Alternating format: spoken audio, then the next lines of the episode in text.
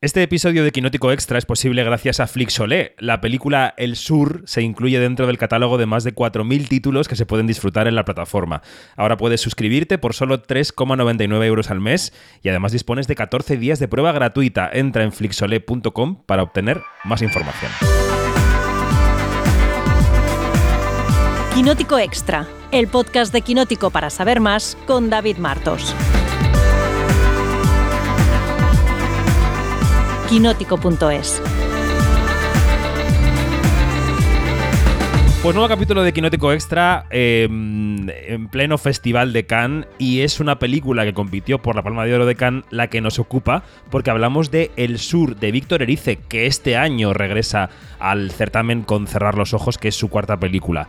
Presentamos a la parroquia. Em, invitada especial, Mariona Borrul. Buenos días, ¿cómo estás? Buenos días, no me he tomado el café aún. Estamos dormidos. ¿Todo bien? ¿Todo en orden? Ah, pues sí, sí, en el desorden caótico, maravilloso, pero profundamente ordenado en el fondo que supone una mudanza, ah, pero sí, vamos yendo. Muy bien. Yanina Pérez Arias, hola, ¿qué tal? Buenos días. Muy, ¿qué tal? Muy bien, muy bien. Y Dani Mantilla, buenos días, ¿cómo estás? Pues aquí peleándonos con Khan y sus entradas y su día a día y, y y Fremo y sus fremadas.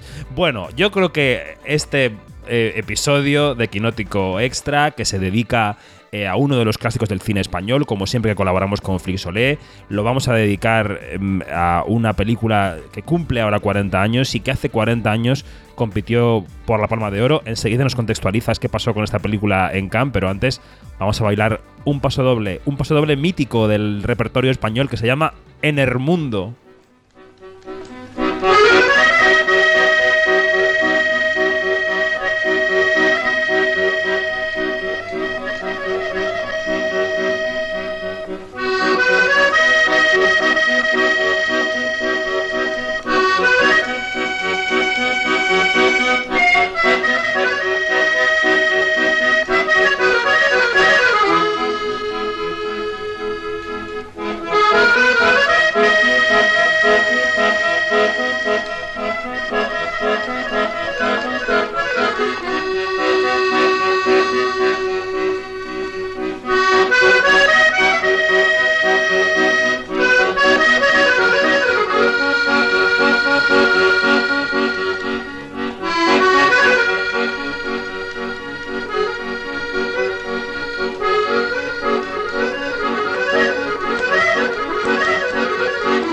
Y que en la película se baila durante la celebración de la comunión de la pequeña estrella, que es la, gran protagonista.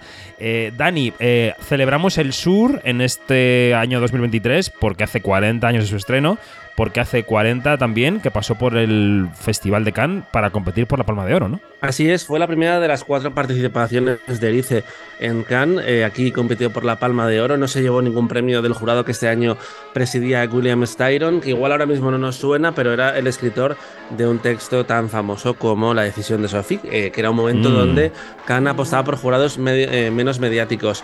Ese año en la competición de Cannes también hubo otro español como Carlos Saura, un habitual que compitió con Carmen y había nombres como Robert Bresson, como Martin Scorsese con El Rey de la Comedia, como James Ivory, Peter Weir con El año que vivimos peligrosamente, que se llevaría el Oscar. Gracias y favores de Bruce Beresford se llevaría el Oscar también el año siguiente. Compitió en la competición. Eh, Tarkovsky con Nostalgia. Y curiosamente, el gran premio jurado, el segundo premio de Cannes, hay que recordarlo, fue para una película muy poco típica del festival, como El sentido de la vida. Mm, vaya carrerilla, vaya carrerilla, vaya contexto de Can. Bueno, em, en mi caso, em, el visionado del sur ha sido mi segundo visionado. Me ha vuelto a gustar tanto como la primera vez o más.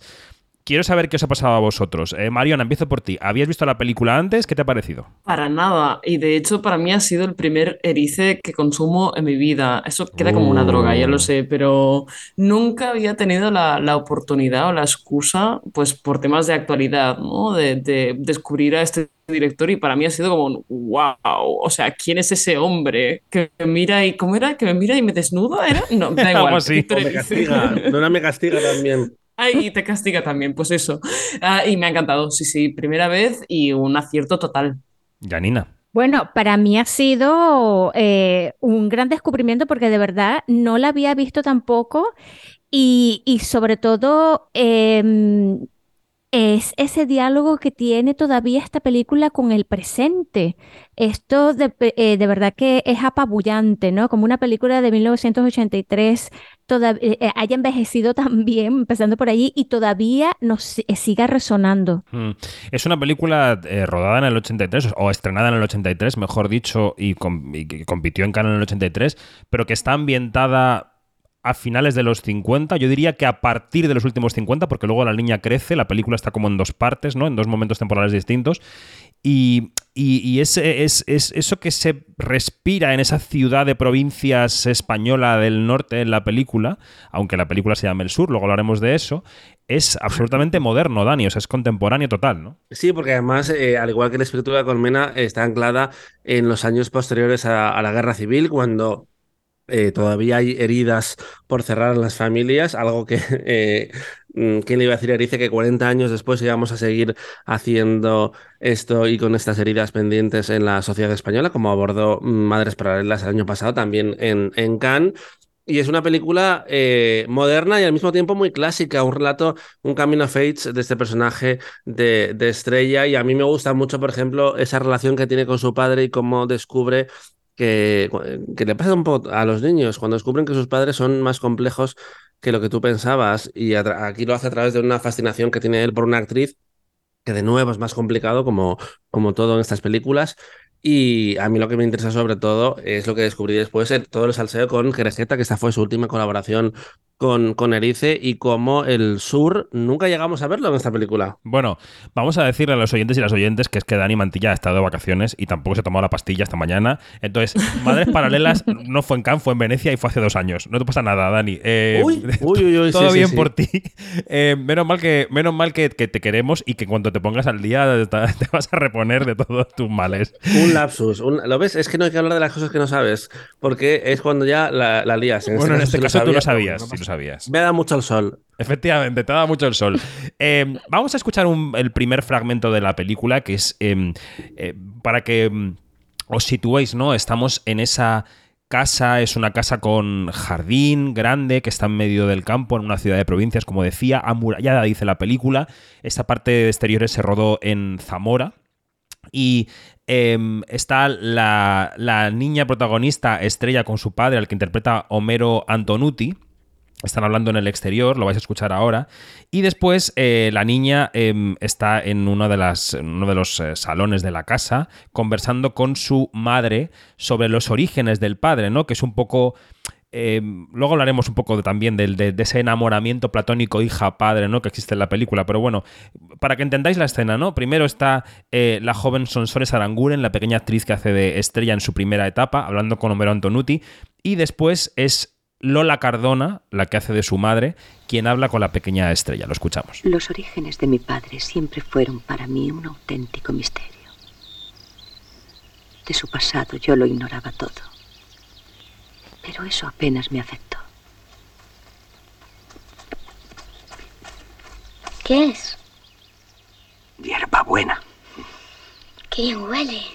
Se la llevaremos a mamá para que la ponga en la sopa. Me bastaba entonces su presencia a mi lado para que todo lo demás dejara de preocuparme. La historia que ese misterio guardaba fue surgiendo ante mí poco a poco, a través de las palabras de mi madre. En el sur casi nunca nieva. Vaya sitio más raro. Oye, mamá, ¿por qué nosotros nunca hemos ido por allí? Papá se fue cuando era muy joven y no ha querido volver. ¿Por qué se fue? Nunca se llevó bien con tu abuelo. A mí me han contado que los dos andaban siempre como el perro y el gato. Que tu padre era muy rebelde. Que tu abuelo tenía muy malas pulgas. Así que ya te puedes imaginar lo que pasó.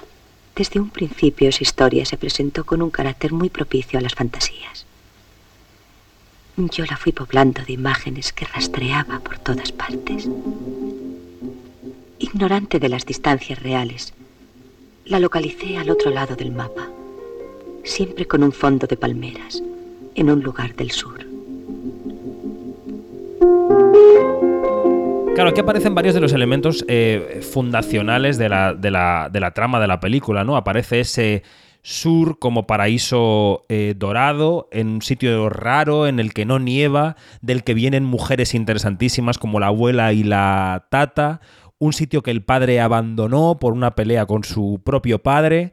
eh, un sitio que está en el horizonte como anhelado, del que nunca se habla. Eh, ¿qué, ¿Qué significa para ti la idea del sur que da la película, Mariona? Bueno, ah, significa, tengo la sensación de que todo, es como todo aquello que no puedes conseguir de buenas a primeras y que vas soñando con pues tener algún día, ¿no? Y pienso, por ejemplo, en cómo la protagonista, bueno, ella tiene una, una familia a la que, a la que adora y cuando la imagen de su familia empieza a, pues, a bajar un poco a, a tierra y a ser un poco más realista, porque ella crece y descubre cosas, realmente es cuando el sur empieza a tener como importancia, ¿no? Es con la visita de las, de las tías, por ejemplo, y de hecho al final de la película, no sé hasta qué punto podemos hacer spoilers aquí, David, no sé, ¿tú me das permiso? Yo creo que después de 40 años los spoilers se permiten. Vale, vale. Pues uh, al final de, de, la película, cuando ella tiene un desencanto, bueno, el desencanto definitivo con lo, con lo que es la figura de, de su padre, um, ahora si queréis hablamos de lo que es este desencanto, ¿eh?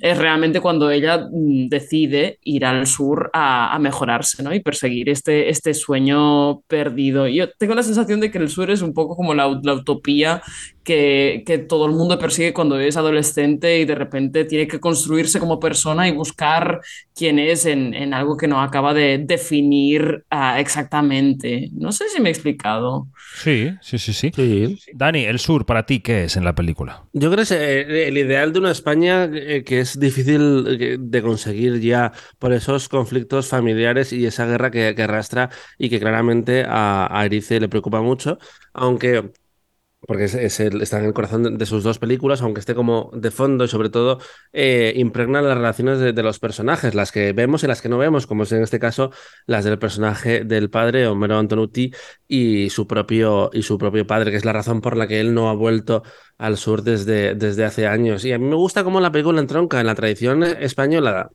de este cine dramático, histórico, eh, contado desde el punto de vista de, de un niño, una niña, en, en, ambos casos, pero lo hace con una mirada como mucho más adulta y menos eh, infantil, eh, sobre todo desde el punto de vista de la puesta en escena. Me parece que es una película muy, muy adulta y, um, y tener en cuenta que es también la obra, eh, tanto de Escritura Colmena como del Sur, de un director dice que había trabajado muy poco y que es algo que se repetiría a lo largo de su muy breve carrera. Bueno, breve, un poco prolífica. Pero sí, esa mirada adulta dentro del Camino of Age me resulta muy, muy enigmática y creo que es lo que más le separa, porque luego hay detalles como la relación con sus tías que me lleva eh, a Azcona, por ejemplo, directamente. Pero creo que esa puesta en escena es suya.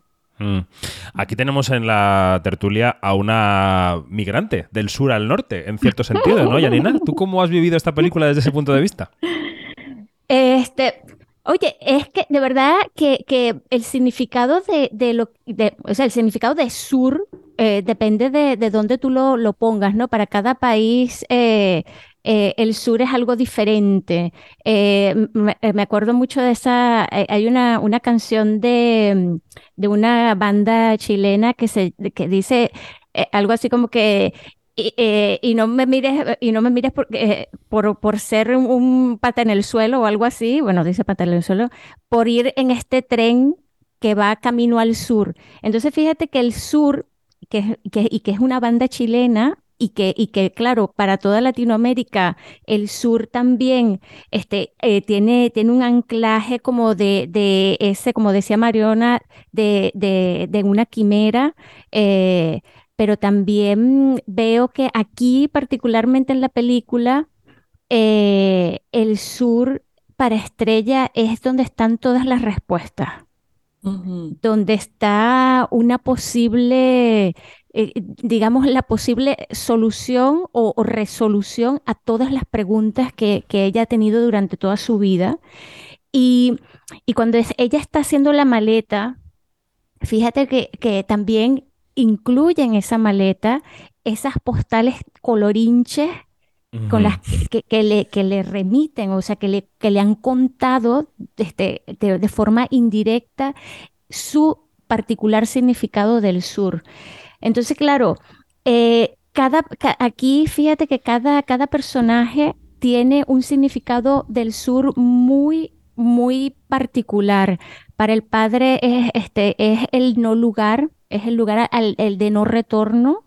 Para, para, para Julia, que es la madre, es un lugar del que solamente tiene referencias. Y como vuelvo y repito, para Estrella, ya al final de la película es el lugar donde estarán las posibles respuestas. No sabemos si las encontrará. Eh, es posible que, que tanto que la abuela y, y- y la, y, y Milagros, que, es la, que fue la nana del padre, este, le tengan preparado varias, va- varias respuestas y sobre todo el número de teléfono de, de Irene Ríos, ¿no? De esa Que es. Laura, de esa, de esa actriz enigmática. Entonces, claro, también está empaquetado en esa maleta y allí se va, eh, se va como la como canta la banda esta chilena y no me digas pobre por ir, por meterme en un tren que va directo al sur, ¿no? Mira, esto entronca con varias cosas que tengo en la cabeza y que me van dando vueltas, ¿no? Eh, hace poco estaba yo en un concierto de Sabina, de despedida, de su de su gira de despedida, y una de sus canciones míticas, bueno, varias de sus canciones míticas hablan de los trenes eh, que van hacia el norte. Porque Mm. él es de Jaén y entonces para él la escapada hacia el mundo era Madrid. Y entonces eso es- lo tenía en mi cabeza viendo esta película.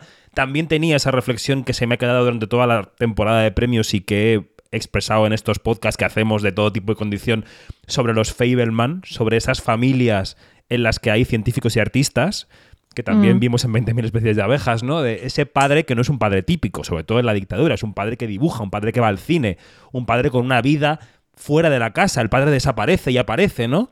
Esa, Mm, esa- esa claro. reflexión también está en mi cabeza. Y luego hablando del sur, Dani, tú mencionabas el...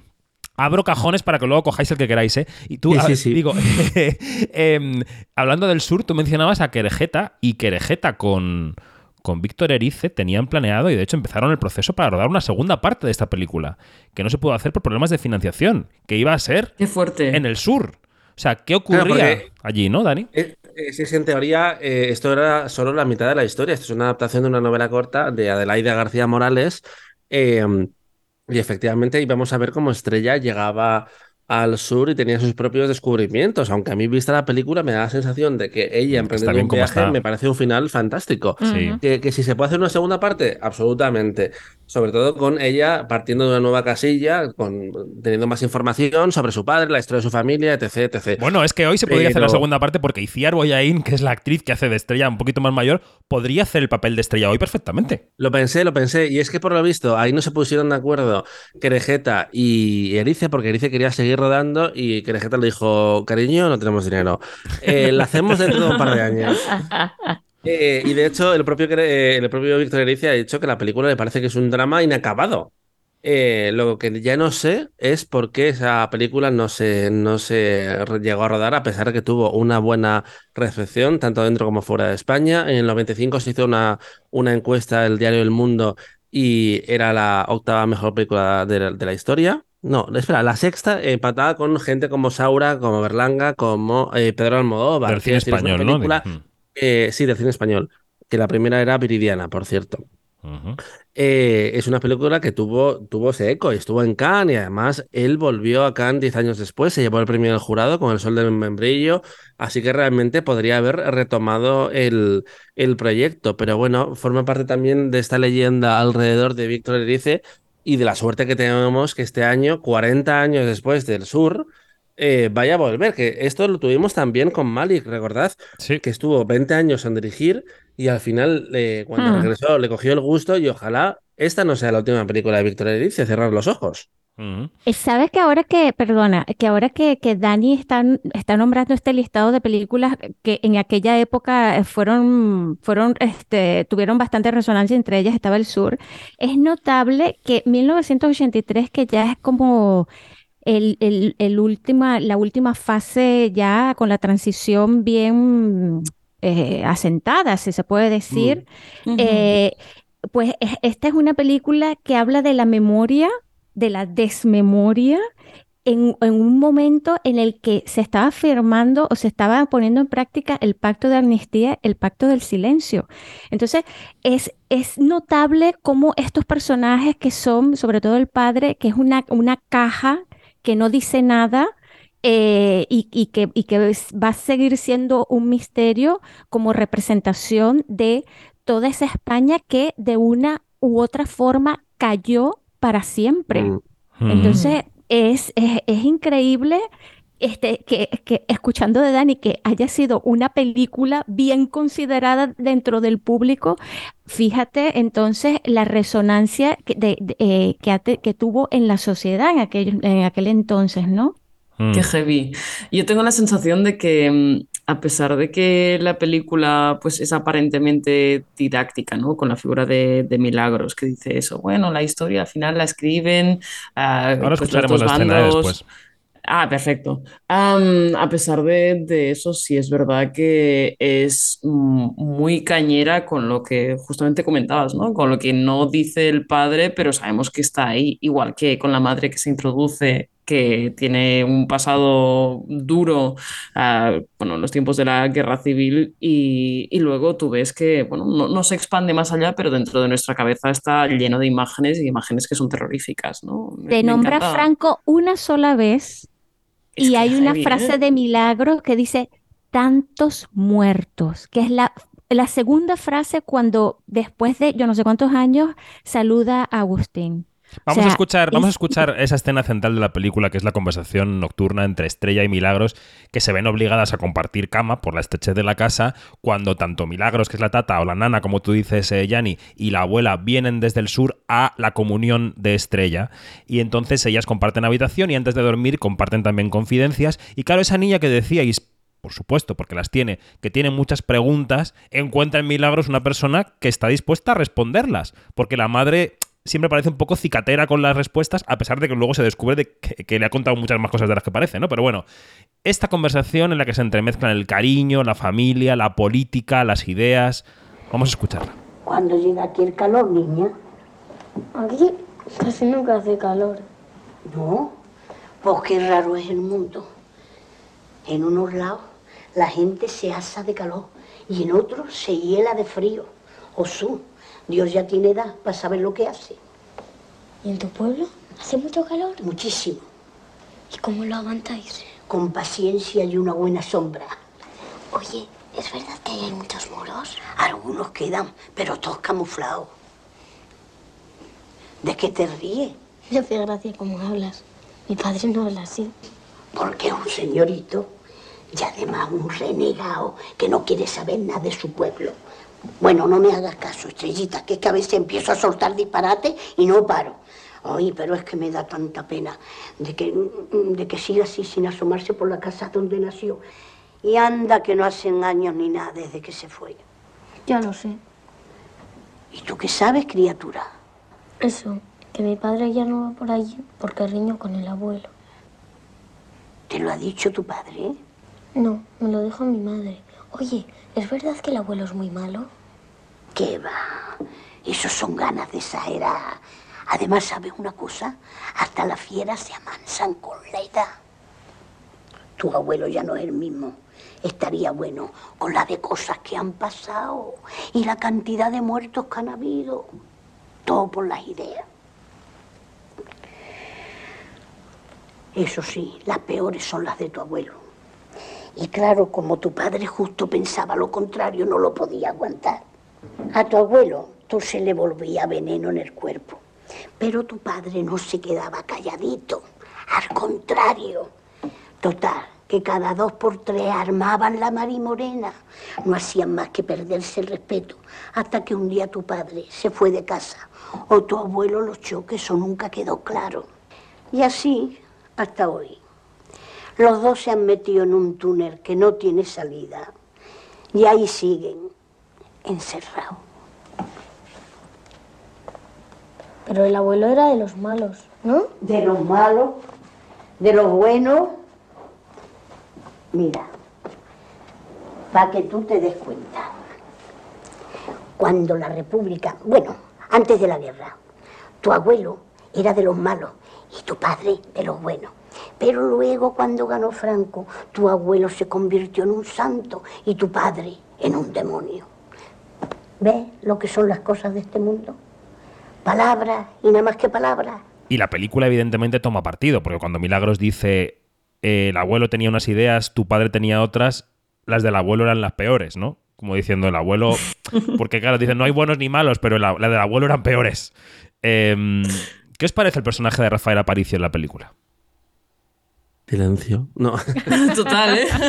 No, no, no. A, a, eh, a Rafael Aparicio me, me refería cuando hablaba de la presencia como del cine de Azcona, de ese lenguaje, de esas mujeres, esas secundarias que han poblado la historia del cine español desde hace 100 años, es exactamente esta mujer Milagros, que es fantástica y que se permite exactamente subrayar aquello que no podía hacer el espíritu de la colmena, porque todavía se hizo dentro de los, de los límites de, de, Franco. Efectivamente, sí que había dardos envenenados en, en, la película, pero era como mucho más sutil. Aquí se permite tener un momento ahí de madres paralelas de niña. Esto es importante. Subraya. Esto hay que entenderlo. Hombre, eh, Dani, no comparemos, ¿eh? Mm, ah, no, no, no, no, no, no, no. Aquí, Eh, aquí bien. Aquí es mucho más sutil, es mucho más sutil Sí. en, en ese caso. Y, mm, y es curioso, hablando de esto del 83, que hablábamos de cómo la película se quedó a medias y demás, que est- estoy leyendo un artículo aquí del país que se publicó en enero del 83, 24 de enero, Antonio Moral, que eh, decía que Víctor Erice acaba de terminar de rodar esta semana la primera parte de su nueva película, El Sur, y que habían parado por problemas de eh, burocracia, pero que estaba previsto retomar el rodaje, como decíamos antes. Esto en enero de, 2000, eh, de 1983, pero bueno, forma parte de una leyenda de una película como lo es esa interpretación de Rafael Aparicio, eterna eh, actriz de cine español, que por suerte eh, tuvo la, la, oportunidad de ganar un Goya seis años más tarde, eh, porque como los premios nacieron en los 80, pues hay muchas leyendas del cine español que en realidad no han ganado nunca el Goya y que durante las primeras ediciones de los premios eh, sí se fueron saldando esas deudas históricas, pero hay mucha gente que se quedó sin ello. Aparicio, mm. por suerte, no, porque además es uno de los y el tiempo, ¿no? La se estrena este año y lo gana. Sí, sí, sí, Vamos. claro. Mm, sí. Absolutamente. Yo tengo muchas ganas de ver uh, una continuación de El Sur, pero en este caso con el personaje de Doña Rosario mucho mejor trabajado, con Germaine Montero, Montero en la película original. Uh, tengo la sensación de, de que, oh, bueno, quizás me quedé yo con esta idea, pero tengo la sensación de que no se la llama por su nombre hasta muy entrada en la, en la película. Y creo que esto es como muy significativo en una, en una peli que tiene sus ideas tan claras. Así que tengo ganas de ver qué, se escondía ¿no? detrás de esta mujer que, a la que veíamos un poco a medias y que siempre quedaba como velada detrás de la, la presencia como mucho más carismática y abierta claro. de Milagros. No sé, yo eh, así encararía la segunda parte. Señor Erice, tome mis ideas. el que iba a salir en la segunda parte era Fernán Gómez, que iba a ser el tío. Ah. De, la, de, la, protagonista, ah, que ya había sido el padre de Ana Torrent en El espíritu de la colmena. Uh -huh. mm. Qué interesante. Sí. ¿Y qué os parece la forma de rodar de Erice? La película comienza con un larguísimo plano, que no es un plano secuencia, porque son varios planos encadenados, confundido encadenado, porque vamos viendo pasar el tiempo ante la cama de la pequeña estrella. Eh, las críticas de la época dicen que eso nos eh, zambulle en un ambiente de soledad, de misterio, de melancolía. La luz del norte está muy presente, claro, a través de esa ventana. Eh, y luego es verdad que son planos muy pausados. Em, ¿Qué os parece la manera de rodar de, de Erice? Janina, ¿cómo, ¿cómo la definirías? Yo tengo que subrayar aquí la magnífica fotografía mm. de José Luis Alcaine, que es un estudioso de, de, de la luz en su estado natural y de cómo la luz cambia a cada segundo. Y ya en la primera escena, ahí está. Ahí está todo este trabajo que, de, de, de, observación que este hombre empezó a hacer cuando ni siquiera sabía que se iba a dedicar a ser director de fotografía del cine. O sea, sí, sí. es una Fuerte. cosa increíble, es muy fuerte. Y, y, además teniendo en cuenta que durante toda la película lo que hay es oscuridad. Entonces, claro, el estudio de la luz que hace Alcaine aquí Y estamos hablando de una película del 83, o sea, todo lo demás que ha hecho él después, que son obras maestras, eh, pues bueno, pero, pero es increíble cómo, cómo le da una lectura y cómo, y cómo, y cómo él ya desde en, en aquel momento del rodaje, de verdad que él decía, a mí no me pongan exteriores, me ponen la hora en la que se va a hacer, porque si no, no. Wow. Entonces, mira, por- y, y por eso es que nos creemos y nos metemos en esa película. Porque Pues- si no, pues- no, porque si no, no funciona. Pues mira, teníamos que haber pensado en invitar al Kaine a este podcast porque él se presta siempre a estas cosas, le encanta analizar su trabajo pasado y habría estado feliz de haber estado aquí. O sea, un día tendremos que hablar con él de- del sur, de la Por fotografía del sur. Además, no, bueno, es, es alucinante eh, cómo, eh, mm, porque hay películas de los años 80, pero también de los 90, que tú las ves ahora y se han quedado viejísimas. Y ya no sé si es mérito de la copia, que estaba buscando, si es una restauración de, de Flixolé, como tiene otras, que, que, que da gusto verlas y que parecen rodadas hace, hace 10 años, no hace 60, como El Camino, que me acuerdo cuando la vimos, que era una restauración fantástica. Sí. Pero es que eh, eh, eh, parece una película que se podría haber rodado hace 40 años, efectivamente, hace 30 y hace 20. Que eso lo, consigue gente como Alcaine. y que efectivamente es muy importante lo que ha destacado ahí, ahí es la, fotografía de la luz, de, de la oscuridad desde la luz. Porque muchas veces estamos acostumbrados a ver películas con mucho plano nocturno, con mucha oscuridad y no se ve nada, ¿vale? es lo que hace aquí Alcaine. No, no, no, no, es, es una, una mirada que yo creo que también es muy importante, porque también era el director de foto de su primera película, de la primera película de Erice, una parte elemental de, de su cine, y es una alegría que esté presente otra vez en Cerrar los Ojos.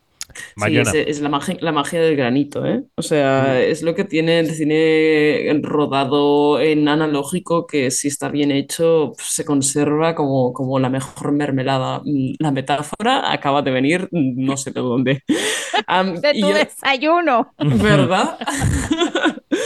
No, a ver, eh, además de, de la cuestión de cómo están construidas, pues, o construidos los planos lumínicos de, de la peli, ¿no? Este claro oscuro, que es brutal, absolutamente. Yo quería destacar la composición, porque es una película que está muy compuesta todo el rato, pero no te da la sensación de que intente ser hiperestética o un espectáculo de nada. Preciosista, ¿no? Quiere ser preciosista. Mm. Exacto, más que yo te, te diría, quizás preciosista sí, pero no quiere fardar de ello. Y eso me- a mí me parece una, una fantasía porque eh, de alguna forma te construye imágenes que tienen una potencia visual pensada, por ejemplo, ah, con... Tenemos a la versión de Muy Niña de Estrella, con el colgante, con el péndulo, am, mirándolo mientras se le cae una lágrima y todas esas esas líneas verticales, que de repente es como un, tienes todo un cuadro hecho eh, como si fuera un código de barras de, de emoción pura y dura, ¿no? Am, eso cuesta mucho de lograr y cuesta mucho de disimular para que no quede como el one perfect shot, este concepto horroroso que odio y detesto ah, y que se prodiga mucho en el cine contemporáneo. Esto, y, y además, bueno, y, luego si entramos a hablar evidentemente de- del diseño de sonido, por ejemplo, eso. Wow. Es que, en plan, es que no termina. Para aquella época. Mm. Es muy Ahora heavy. que, ahora que hablas de, de la composición, que este, recuerden eh, la, la celebración de la comunión. Ya. Sí, que sí, sí. justo El, el plano que acompaña al, al paso doble, ¿no? Que se va acercando el zoom Eso. hacia la silla vacía. Mm. Eso, y cuando termina en esa silla vacía con ese velo, o sea, no, por favor, por favor. Mm. Déjenos, sí, sí, eh, tiene esto, mm, eh, también lo replica mucho Celine Sciamma, por ejemplo, ahora estaba pensando en Retrato de una mujer en llamas, de poner estas imágenes que son simbólicamente muy cargadas y muy evidentes, en plan, esto significa algo, pero que de repente como no retoman, y es, si has querido cogerlo, lo coges, y si no, no pasa nada, no, no te menosprecia por no poder, pues, entender un simbolismo latente a lo largo de toda la película, no, no, no, o sea, va al grano, y si no, no te subes al tren, tampoco pasa nada, porque no hay tren. Mm. Y hablando de simbolismo, lo de la gaviota, o sea, que una casota de esa en el norte donde, donde el diablo dejó el poncho olvidado y donde el viento no sopla bien porque, porque bueno, porque ya es el último resquicio de, de la humanidad, que se llame la gaviota. O sea, el símbolo máximo de, de una libertad y que al final el nombre de la casa se haya cortado a la mitad. O sea, Sí. esto, Sí. es, esto es apabullante. Pero tengo la sensación de que en el fondo, al principio de la película, la casa es este lugar de intimidad y este lugar como seguro en el que no puede entrar nada malo. Y por eso la primera secuencia es tan inquietante, porque es todas estas voces que vienen de fuera y el perro que ladra y de repente es como un- hay un mundo ahí que es amenazante, ¿no? Y al final de la película, claro, tienes, por ejemplo, la figura del, ¿cómo se llama el, el novio? El carioco. El carioco. carioco. El Uh, carioco, o sea, efectivamente.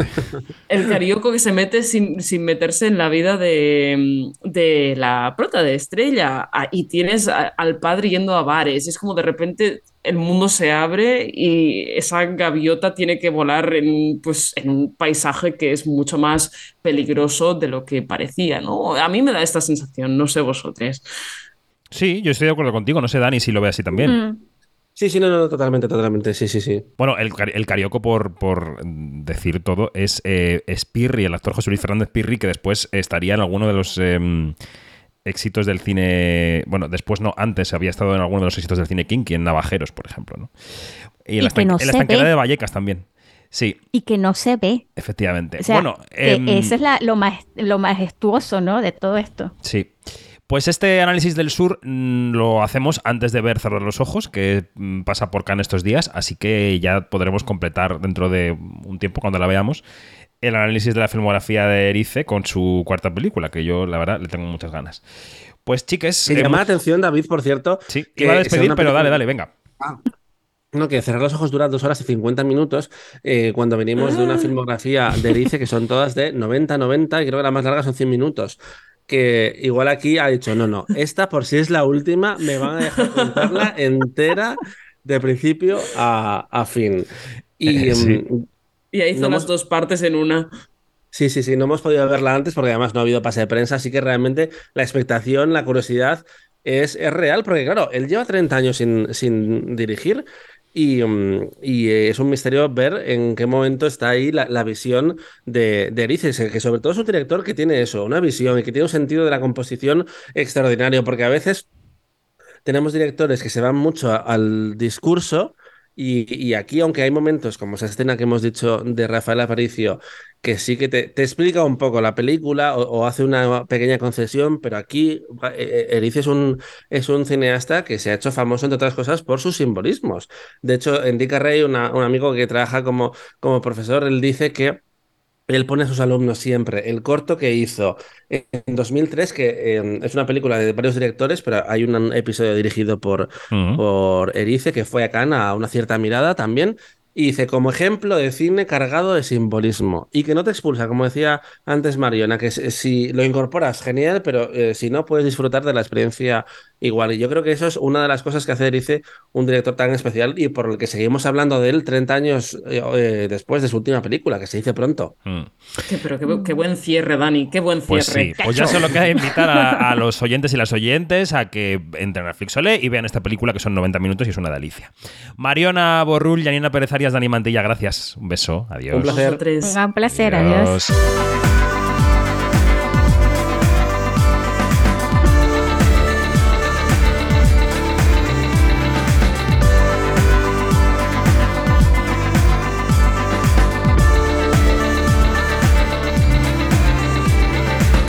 Es todo, más información en quinótico.es, la primera con K y la segunda con C, y en nuestras redes sociales, donde somos Quinótico. Adiós.